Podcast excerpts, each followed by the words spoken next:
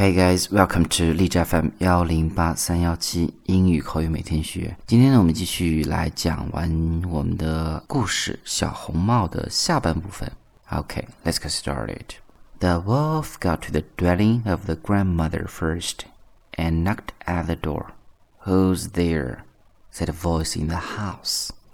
It is your granddaughter, Red Riding Hood, said the wolf, speaking like the little girl as well as he could. I have brought you some cheesecakes and a little pot of butter that Mamma has sent you.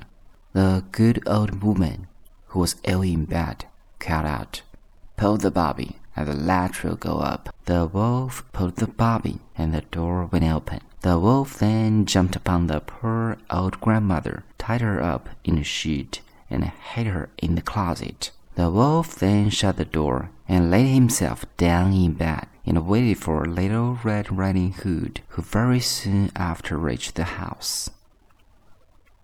Tap tap. Who's there? cried he. She was at first a little afraid at hearing the gruff voice of the wolf, but she thought that perhaps her grandmother had caught a cold, so she answered, It is your grandchild, Little Red Riding Hood. Mamma has sent you some cheesecakes and a little pot of butter.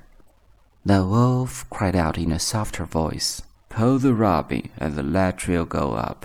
Little Red Riding Hood pulled the bobbin, and the door went open. When she came into the room, the wolf hid himself under the bedclothes and said to her, trying all he could to speak in a feeble voice, Pull the basket on the stool, my dear, and take off the cloak and come closer. Little Red Riding Hood, who always did as she was told, straightway removed her cloak and stepped toward the bed. But she thought it strange to see how her grandmother looked in her night clothes. So she said to her, Dear me, Grandmamma, what great arms you have got! They are so much the better to hug you, my child, replied the wolf. But, Grandmamma, said the little girl, what big ears have you got? They are so much better to hear you, my child, replied the wolf. But then, Grandmamma, what great eyes you have got, said the little girl. They are so much the better to see you, my child, replied the wolf. And my grandmamma, what great teeth you have, said the little girl, who now began to rather afraid.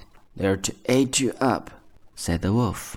When just then, before the mean wolf could eat up little Red Riding Hood, Grandma popped out of the closet and hit the mean wolf over his head with her cane, knocking him out cold.